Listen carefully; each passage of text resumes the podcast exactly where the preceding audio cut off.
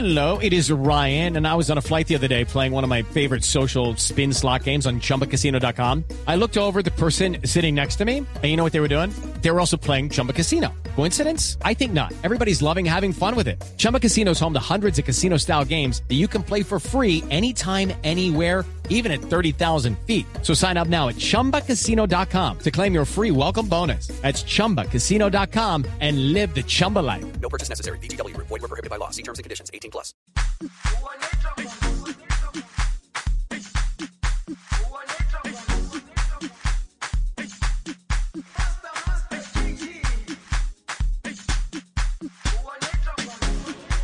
Jerusalema ikhaya lami ilondoloze uhambe nami zungangishilana. Jerusalema ikhaya lami ilondoloze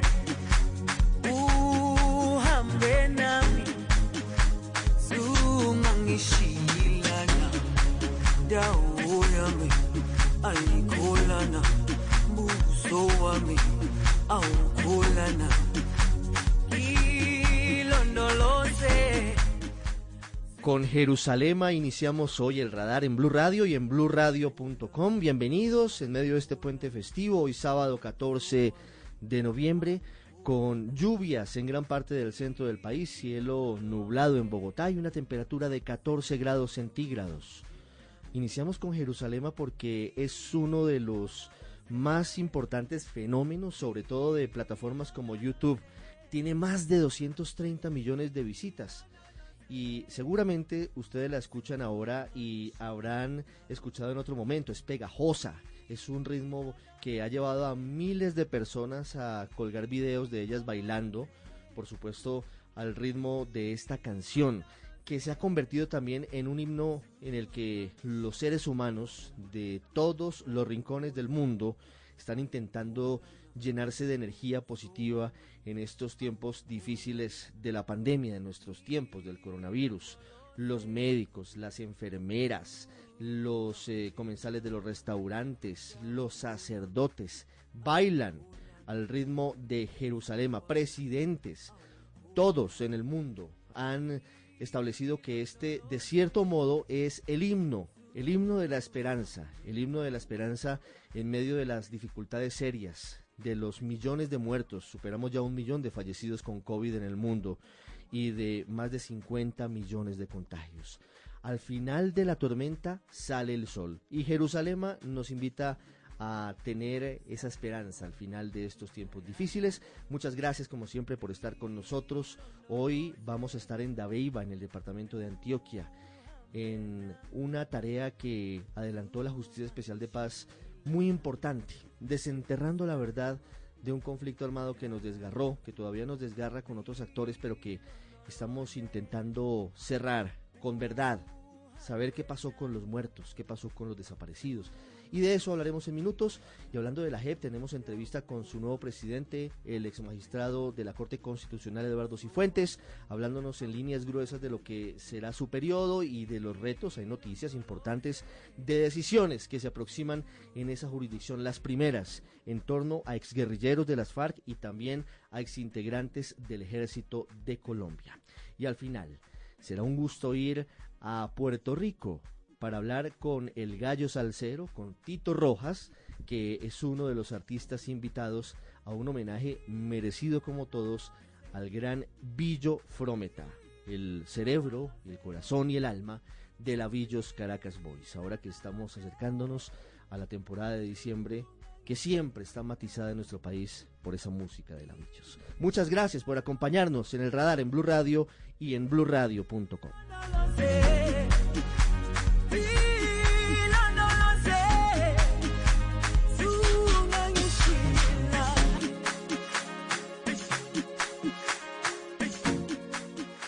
Usted está en el radar en Blue Radio. Comenzamos nuestro recorrido hoy en el municipio de Dabeiba, en Antioquia, un municipio muy bello, un municipio próspero, pero que ha estado marcado por la guerra desde sus inicios. Durante toda esta semana se han hecho exhumaciones en fosas comunes, en el cementerio de las Mercedes, en un sitio en el que confluyeron todos los actores del conflicto para llevar a los muertos, a quienes asesinaban. Las fuerzas militares, algunos integrantes del ejército que mataban a civiles que eran víctimas de los llamados falsos positivos, también desaparecidos. Tenemos además el caso de una niña reclutada por la guerrilla y luego por los paramilitares, casos sobrecogedores porque son menores de edad. Otro de un niño de apenas 13 años de edad, imagínense ustedes, que apareció con un tiro en la cabeza y vestido de camuflado. Todos los horrores de la guerra que intentamos cerrar y que intentamos comprender a veces en lo incomprensible. Uriel Rodríguez, a lomo de mula, desde Dabeiba. Más de 15 años esperando que saber dónde estaba, si estaba viva o estaba muerta. Es lo que conocemos como falsos positivos. Pasaron 20 años para que las familias de cuatro desaparecidos durante el conflicto armado en Dabeiba, Antioquia, pudieran dar su último adiós al encontrar, aunque sea, un pedazo de verdad tras vivir el horror de la guerra. Estaba cumpliendo sus 13 añitos de vida. Quien habla es Rafael Goes, que despidió a dos de sus familiares al ser hallados e identificados en una de las exhumaciones adelantadas por la JEP en conjunto con la Fiscalía y Medicina Legal. Fue sacado a la fuerza con su padre. Al otro día se recibe la noticia de que fueron asesinados. Según explicó el presidente de la sección de ausencia de la JEP, el magistrado Alejandro Ramelli, el menor fue sacado de su vivienda con otros familiares. Lo hallaron en una fosa, cubierto en plástico y con un disparo en la cabeza. Aparece en el cementerio de Dabeiba, digamos como si hubiera sido un combate, simulando un combate porque tenía una cantidad de armamento, camuflados y demás. Ramelli dice que en busca de desenterrar la verdad y tras 63 hallazgos forenses, se pretende que el Tribunal Especial sea el testigo de ese arduo proceso para tratar de cicatrizar las heridas del conflicto armado y aportar a la transición hacia la paz. En una justicia veraz y en un país reconciliado. Y en más identificaciones recientes está la de una pequeña, Juliette, quien a sus 12 años fue arrebatada para engrosar las filas de la guerrilla y posteriormente de los paramilitares, que habrían sido los responsables de cegar su vida, como cuenta su tía Street. Teniendo 12 años, allá duró dos años, ella se les había volado y se vino y acá fue donde pues también siguió al, a, esa auto, a esos autodefensa, no se sabe si, si de pronto fue por obligada o... El alcalde Leighton Urrego. El pueblo de Dabeiba en ningún momento busca venganzas ni victimarios. Nosotros en Dabeiba somos un pueblo pacífico, por eso somos remanso de paz. No queremos que se repita la historia. Más de 35 mil víctimas se han acreditado en la JEP por el caso que prioriza la situación territorial del Urabá. Y sobre este y el caso de ejecuciones extrajudiciales, el Tribunal Especial busca desentrañar la verdad para ayudar a curar, aunque sea un poco, las heridas de la crueldad de la guerra en Colombia. En Dabeiba, Uriel Rodríguez Silva, Blue Radio. Usted está en El Radar, en Blue Radio.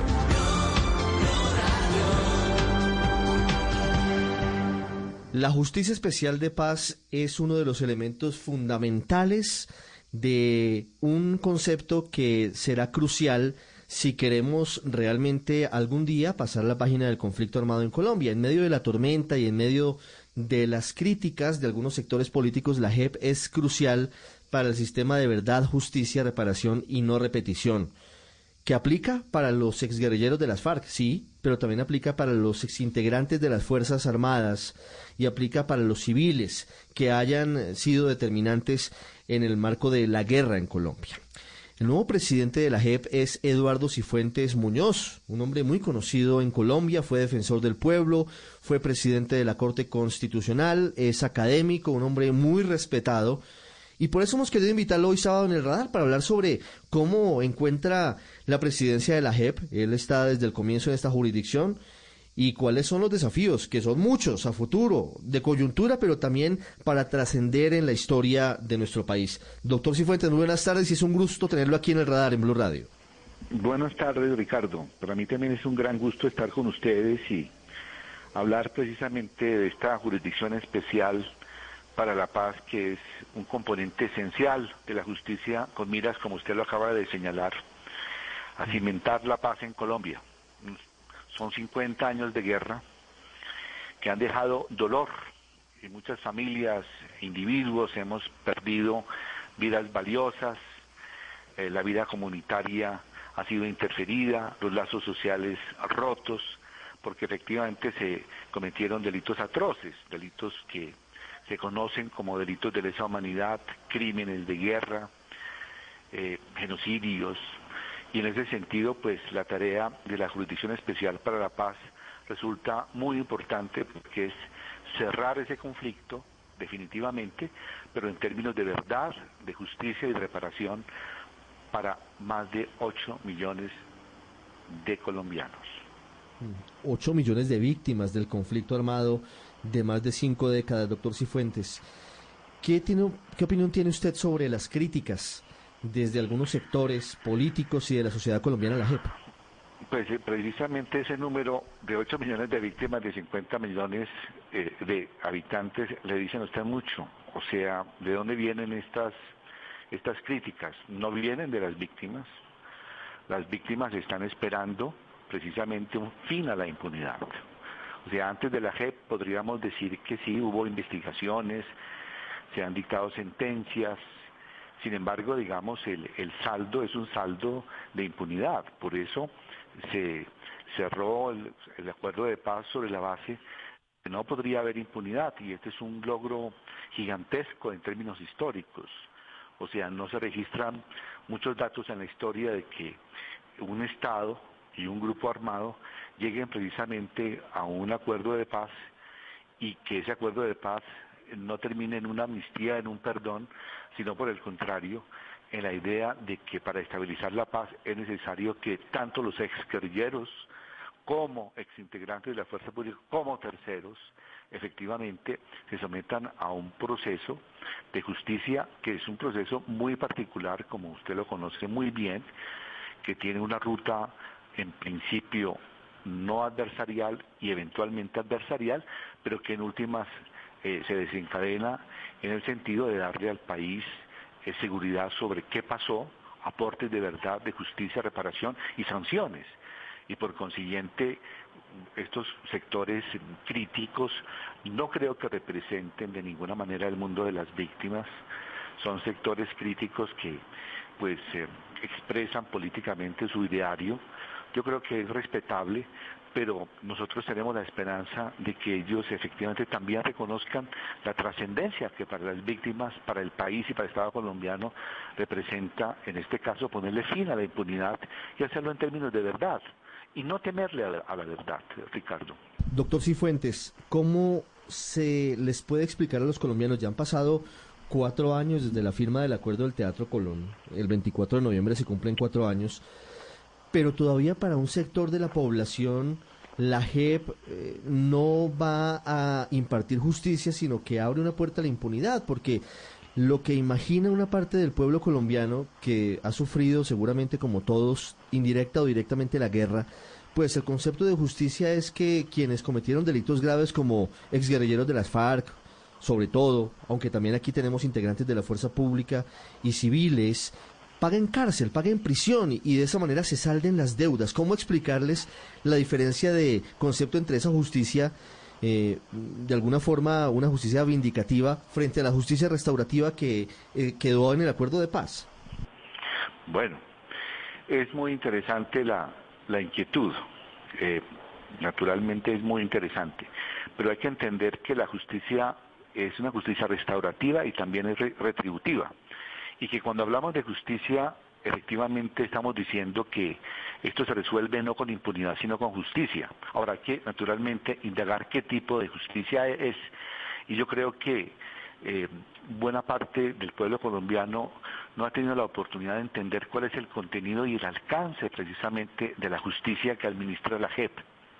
Y en ese sentido, pues programas como estos son muy útiles para también eh, hacer conciencia sobre el particular, Aquí eh, se está administrando una justicia que efectivamente busca ponerle término a la impunidad. ¿Cómo se pone término a la impunidad? Primero conociendo lo que pasó, obligando a los máximos responsables a que reconozcan su responsabilidad, a que aporten verdad exhaustiva. La, la JEP es precisamente un foro de verdad de verdad total, de verdad total. Aquí comienzan a desfilar precisamente quienes en un momento dado, en este conflicto interno fratricida entre colombianos fueron agresores, agresores y agredidos. Esas son las dos poblaciones que usaron las armas, la violencia para cometer estos graves delitos. Pues ellos están siendo llamados por la JEP a que reconozcan la verdad y son los que van dando las llamadas versiones. Inicialmente son voluntarias, luego tendrán ellos que estar frente a las víctimas y frente a las víctimas reconocer lo que hicieron y las víctimas igualmente aportar su propia verdad y confrontar con la verdad que aportan los victimarios. Y esto se hace en audiencias con la presencia precisamente de los jueces de la JEP.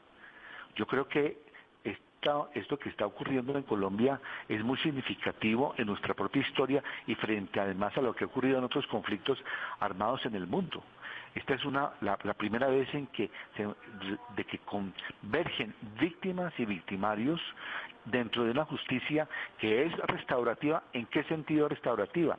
Se trata precisamente de, de suturar esas grietas sociales que generó el conflicto y para eso tenemos que darle una oportunidad a los agresores a que efectivamente hagan primero paz consigo mismos, que me parece importante. El, el agresor, el victimario, lleva consigo una historia de violencia. Ser autor de un crimen de guerra, de, una, de, de, de crímenes de lesa humanidad, ha asignado la existencia de estas personas. Ellos tienen que efectivamente desligarse de ese pasado y para hacerlo tienen que aportar verdad exhaustiva y verdad exhaustiva frente a las a las, a, los, a las víctimas y frente a los familiares de las víctimas. Y estas igualmente tienen que completar tu propia historia y su propio relato. Esto es trascendental en términos de justicia y no tiene antecedentes en Colombia. Y esa justicia restaurativa obliga precisamente a reconocer esa responsabilidad y serán sancionados. ¿Cuáles son las sanciones? Que es un, punto importante. Y cuando hablamos de sanciones, justamente estamos hablando de no a la impunidad. Las sanciones son sanciones que se llaman propias en el régimen no adversarial, o sea, en el régimen en el cual la persona reconoce completamente su responsabilidad y asume las consecuencias de sus propios actos. De dos a ocho años son sanciones y son penas que implican restricción de la libertad. Estas personas no pueden moverse en un círculo territorial amplio, sino muy reducido. Hacemos una pausa muy corta y ya seguimos con esta charla con Eduardo Cifuentes Muñoz, el nuevo presidente de la Justicia Especial de Paz. Solo la más alta conciencia sobre nuestra vida cambiará la suerte de esta pandemia. Agradecemos a cada uno de nuestros clientes por ser esos aliados estratégicos que siempre han estado allí. Sientan la plena confianza que nuestra relación no se verá afectada por esta coyuntura. Nuestras plantas de harina de trigo, maíz y nuestra división de pasta, galletas, café y cereales continuarán operando como siempre. En todo momento estaremos dispuestos a garantizar un excelente servicio. En Organización Solarte, trabajamos pensando en usted. ¿Armando fiesta en casa para esta noche? Recuerda que el COVID-19 sigue ahí. Hoy más que nunca hay que ser conscientes. Sigámonos cuidando. En las reuniones, mantén la distancia física, usa correctamente el tapabocas y lávate las manos. Un mensaje de Caracol Televisión. Seguimos en el radar aquí en Blue Radio, hablando hoy sábado 14 de noviembre con el nuevo presidente de la JEP Eduardo Cifuentes, quien hace pocas semanas asumió el cargo en reemplazo de Patricia Linares. Muchos temas importantes que hablamos a esta hora. Doctor Cifuentes, también hay críticas, y perdónenme empezar por este lado, pero eh, creo que es importante y ya vamos a hablar de lo que viene para la JEP, que es crucial. Porque hay sectores políticos y una parte de la sociedad que comulga con esos sectores políticos que considera que la JEP durante este tiempo de funcionamiento, más de dos años, pues ha sido ineficiente, porque no tiene todavía una sentencia en firme. ¿Qué le responden desde la JEP a quienes dicen que ha tenido tiempo suficiente para emitir ya sentencias y no lo ha hecho? primero quiero decirle que esos sectores están sobreestimados, le digo, y ha sido, digamos, el punto inicial de esta conversación con usted, Ricardo hablamos de 9 millones de víctimas y estamos hablando de un sector al cual no sé por qué el país obsesivamente le da más importancia de la que tiene. Ya no, quiero de ninguna manera desestimar el derecho a la libertad de expresión, pero de verdad, frente a una tragedia humanitaria de estas dimensiones, cuando se llega a un acuerdo de paz, cuando se constitucionaliza, cuando se incorporan todos los principios de derecho internacional, cuando se inicia una jurisdicción, cuando tenemos una justicia restaurativa que es al mismo tiempo también retributiva. Cuando se pone todo esto en marcha, eh, desde afuera comienzan pues estas críticas y, y muchas y las críticas no han sido solamente críticas sino saboteo. Por ejemplo, no- las objeciones presidenciales, el recorte de los, de- del presupuesto, son realmente obstáculos de ese orden. No es entregar, no entregar las pruebas a la sección de revisión, no entregar videos, generar situaciones eh, para, para, para hacer pa- aparecer desde el principio una, una institución de esta recién nacida como si fuera eh, este- estu- estuviera aquí eh, revolucionarios como jueces cuando son jueces de verdad eh, críticas de todo, ese, de todo ese orden que fueron obstáculos que yo creo que, repito, han sido sobreestimados porque muchas veces Sí. la prensa los repite, los multiplica y le da una dimensión Sí. que no tiene. Pero, pero doctor Cifuentes, antes, antes de seguir, te- me queda una pregunta. ¿Usted considera que el gobierno nacional ha torpedeado la JEP? Yo creo que, que, que, que las oficinas presidenciales eh, le, le prestaron un tiempo importante a la JEP para su actuación. O sea, y efectivamente el resultado fue claro. O sea, la Corte Constitucional las desestimó. Eh, no tenían ningún sentido. Ningún sentido. Y, y esa es la objeción presidencial. Cuando inicia la sección de revisión, eh, pues en el famoso caso de la garantía de nuestra edición eh, de, de Santrich, pide audiencia, pide todos los audios y los videos, no se le entregan. Eh, se, torpen- se torpedean acciones propias de la. ¿Eso qué significa? Eso, eso es, eso es simplemente querer desde el principio esta criatura de justicia del acuerdo de paz eh, sitiarla y confrontarla. Afortunadamente, afortunadamente, la JEP tuvo una presidenta, Patricia Linares, una jurista que se enfrentó, que de una manera equilibrada eh, obligó al resto de la institucionalidad del Estado a respetar la JEP y ser respaldada por la comunidad internacional y por las víctimas. Entonces, eh, en ese sentido le quiero decir que hemos vivido eso y entonces, ahora qué se dice, no hay resultados. Entonces, hablemos del tema de los resultados. Pregunto, ¿usted cree que la JEP es el juez penal que analiza un caso de homicidio y entonces investiga y luego pues la fiscalía investiga, luego ante un juez acusa y luego dicta la sentencia? ¿Ese, ese es la JEP? No, esa no pues es la la JEP, la, la JEP tiene un sistema distinto y es transicional. Yo le hago las preguntas, doctor Cifuentes, de los sectores que la critican. Y ya vamos a hablar de lo que viene porque también hay elementos importantes, por supuesto, de quienes la defienden y, y de las No, la, víctimas. pre- o sea, la pregunta era didáctica, eh, Ricardo. O sea, no es, no es el juez del caso individual, no es el juez del homicidio, del hecho de sangre, para investigar, juzgar y sancionar y llevarlo a la cárcel. No se trata de eso. La JEP, como usted bien lo entiende, no es eso. La JEP se ocupa de investigar y sancionar delitos de sistema.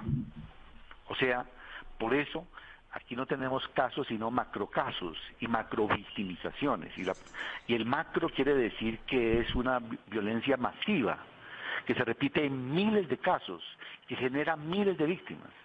Y por consiguiente, nuestra metodología, la forma de acopiar información, de buscar pruebas, de hacer contrastaciones, se tiene que referir a delitos de sistema, a macrocasos. Se han abierto siete macrocasos en dos años y medio, que es un término muy breve ante la dimensión y la envergadura de esos macrocasos.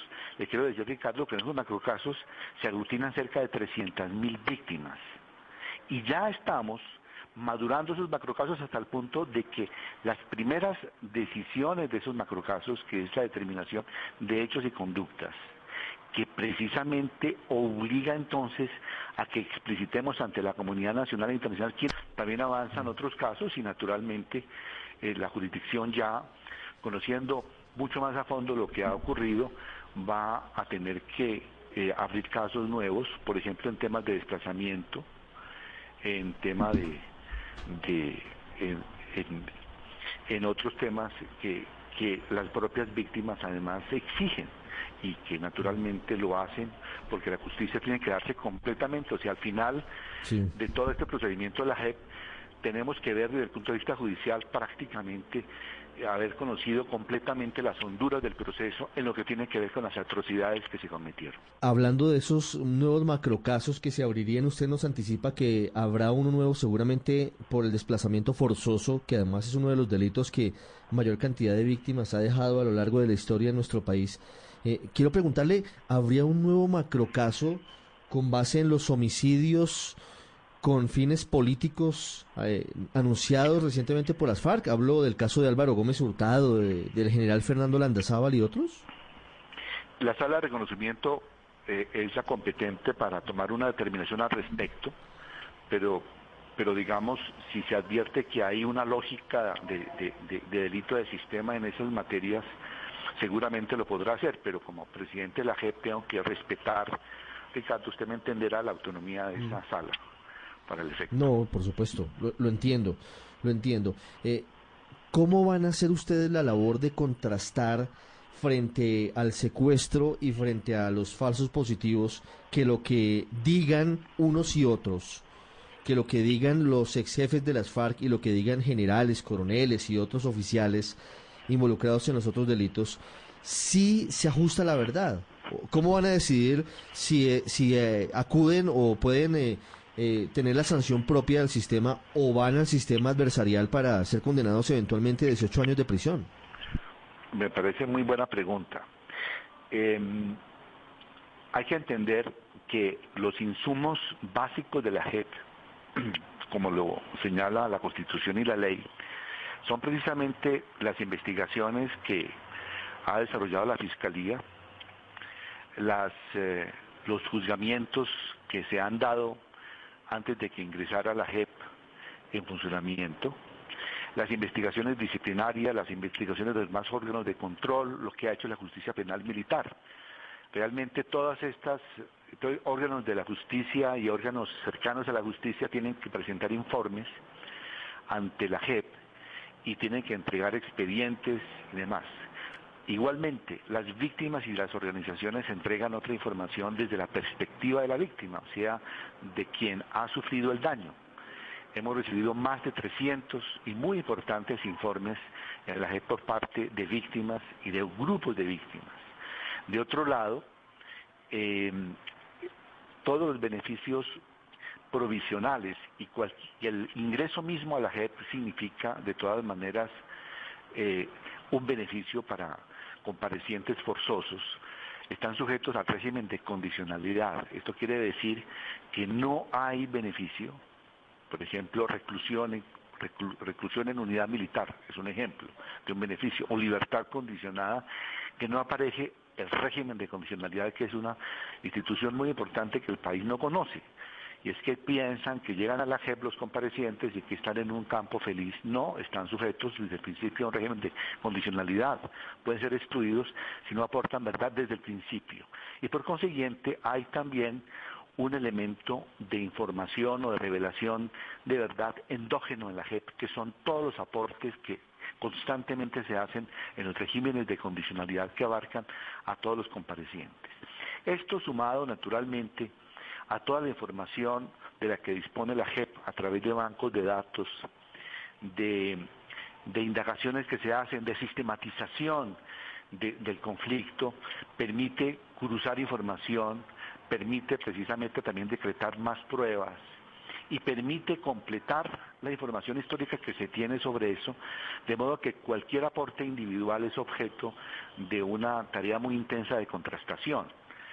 Y esa contrastación luego se refleja, le decía, en esa triada, victimario, víctima y juez, donde, donde tiene, digamos, este espacio que se abre para aportes de verdad, para respuestas y aportes para la verdad y para la tarea del juez, que mutuamente todos ellos van construyendo la verdad. Y esa es y esa, y esa verdad contrastada es la que da pie a una sanción o a una absolución, porque muchas veces efectivamente se, puede, se, podrá, se podrá y se tendrá que reconocer que no hubo responsabilidad, si así lo dice la verdad. Esa es la tarea propia dentro de un régimen no adversarial. El régimen ya adversarial es ya mm. una contrastación que se hace dentro de la idea de acusación y defensa y con las pruebas que se puedan reunir en el respectivo proceso. Pero eh, quiero con esto señalar que la JEP no es una instancia o un tribunal o una jurisdicción ingenua, sino por el contrario, cada día se convierte en una potencia epistémica en el sentido de que es la entidad que más conoce el conflicto y de las atrocidades y por consiguiente tiene posibilidad de contrastación. Doctor Cifuentes, ¿usted ha podido hablar con el presidente Iván Duque? No. ¿Y han tenido la posibilidad de coordinar? Judy was boring. Hello. Then Judy discovered ChumbaCasino.com. It's my little escape. Now Judy's the life of the party. Oh, baby, mama's bringing home the bacon. Whoa, take it easy, Judy. The Chumba life is for everybody. So go to ChumbaCasino.com and play over 100 casino-style games. Join today and play for free for your chance to redeem some serious prizes. ChumbaCasino.com. No purchase necessary. Void where prohibited by law. 18 plus terms and conditions apply. See website for details. Agendas. Se lo pregunto porque es muy importante en el marco de la colaboración armónica entre poderes que hubiese una relación fluida. Eh, ¿Existe en el horizonte la posibilidad de sentarse a hablar sobre lo que son las visiones frente a la justicia transicional del presidente y el gobierno y, sobre lo que usted expone desde la JEP? Pues eh, la JEP es, es respetuosa del Estado de Derecho. Obviamente el presidente de la República es una autoridad, eh, jefe de Estado, suprema autoridad administrativa, director de las relaciones internacionales. Nosotros tenemos las mejores relaciones con la presidencia.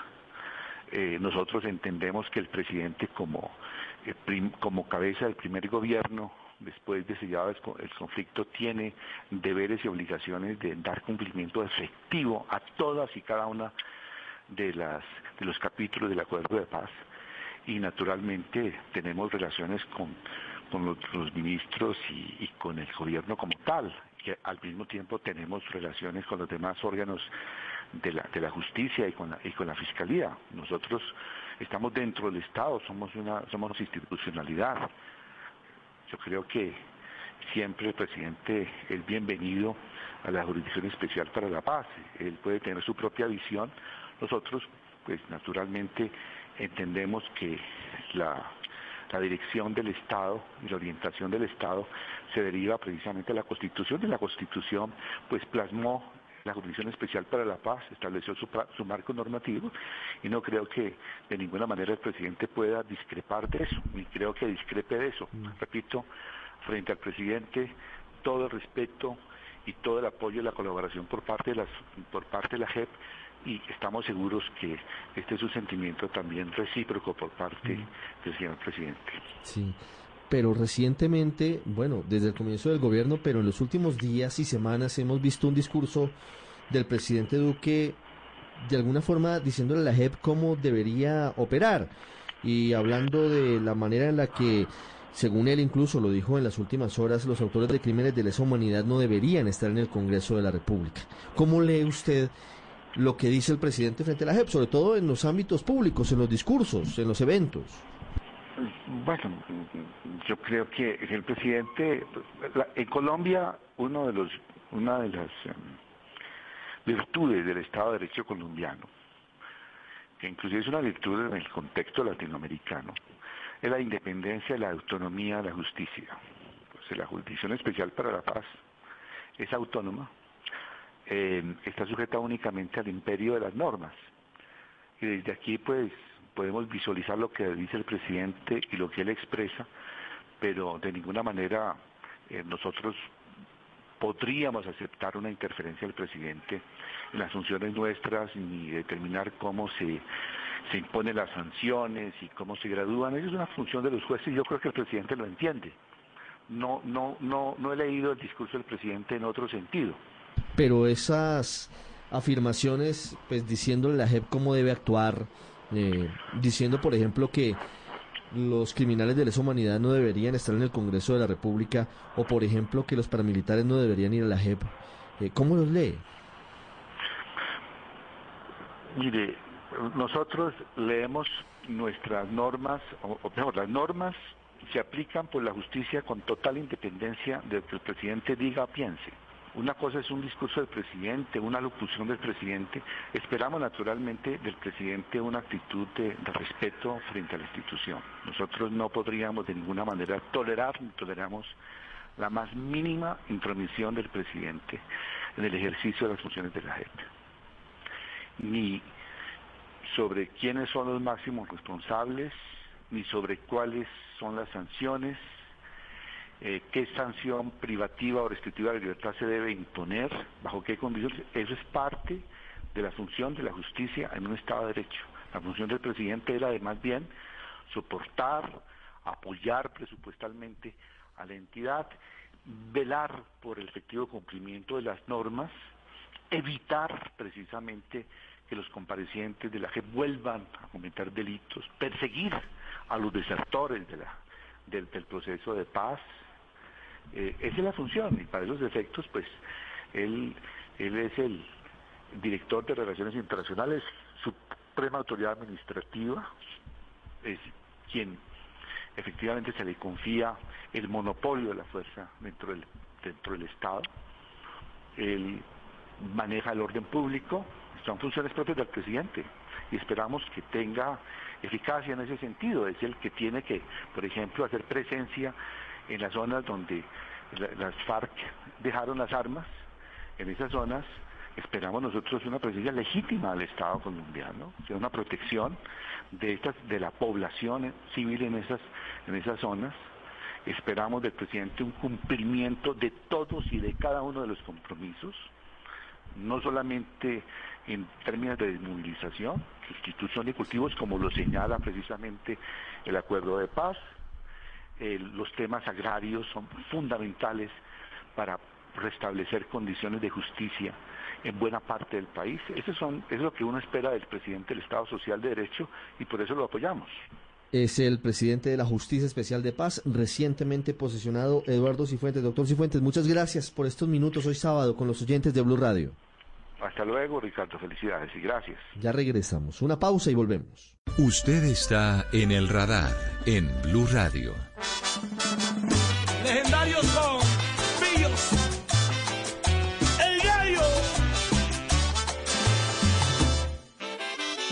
Pillo, la más. Billo Frometa es una de las grandes leyendas de la música tropical en nuestro idioma. El gran eh, Luis María Frometa es un hombre de pila, nació en Venezuela, venezolano como el que más, el responsable del éxito de la Villos Caracas Boys, que fue una big band que hoy sigue estando en las nostalgias de todos y que hoy estamos reviviendo porque Legendarios es un homenaje que grandes artistas de la música tropical le están rindiendo a Billo Frometa. Tengo a Carlos Vives, tengo a Mili Quesada, tengo a Oscar de León, Wilfrido Vargas, imagínense la nómina, Sergio Vargas, Charlie Aponte, Eddie Herrera. Y tengo al maestro Tito Rojas, al gallo salsero que nos atiende a esta hora en el radar en Blue Radio desde Puerto Rico. Maestro Tito Rojas, gracias por estar con nosotros. Buenas tardes. Muy buenas tardes. Saludo, un abrazo a Bogotá y a Colombia entera desde mi casa, desde Puerto Rico, la isla del encanto. Si quieres bailar, pa' aquí. Si quieres bailar, ya, ya pa' acá. Enseguida tú verás. Ese es el pasito tuntum en homenaje a legendarios eh, Villos, Villos Caracas Boy. Y la invitación, eh, Ricardo, ha sido bien, bien, bien, bien bonita para mí, una sorpresa bien grande, porque yo nunca conocí a Villos en persona las veces que yo fui a Venezuela, pues nunca lo pude conocer, pero sí, he hablado y, la gente me ha hablado de, de Billo eh, la más popular, eh, una leyenda. Este álbum es legendario con Billos y participé con lo que tú dijiste, Calderón, Charlie Aponte, Mili Quesada, Eddie Herrera, Carlos Vive de Santa Marta, allá en Colombia. Y ya tú sabes, una cosa bien bonita, ya está. Eh, salió ya a la venta el volumen 1 de legendarios Billos, Billos legendarios con todos estos compañeros de la salsa y del merengue y, y del vallenato, de todo un poco Sí. aquí en Billos legendarios. Ya está a la venta en todas las redes sociales, en todas las plataformas digitales. Así que ahí también lo pueden conseguir en mi página, los que quieran entrar al Instagram, Tito Rojas el Gallo 1. Así que ya tú Mire. sabes, la gente, la juventud, Sí. la juventud que esté pendiente porque esto es una nueva generación. Desde pues, Mi esposa quiere Mire, hablar. este disco, maestro, fue eh, pues pensado más que nada por el nieto más querido de, de Villo Frometa, Adrián Frometa. Lo produjeron Víctor Pavón, sí, Remil Virrena. ¿Cómo les fue en la producción y, y por qué le asignaron a usted la responsabilidad maravillosa de grabar el pasito tuntún que usted nos cantaba hace un rato, hombre? Bueno, sí, este, este, bien chévere, quedó bien la grabación, un honor de verdad, pero ahí me hizo el acercamiento este, un señor que reside en Miami, que se llama Juan, que es la distribuidora de discos. Entonces, pues, me encargó eso. Y ahí, pues, conversé con Víctor, conversamos, me enviaron la, la plaqueta, me aprendí la letra y fui al estudio aquí en Puerto Rico. Y ahí pues quedó plasmado el pasito tum tum.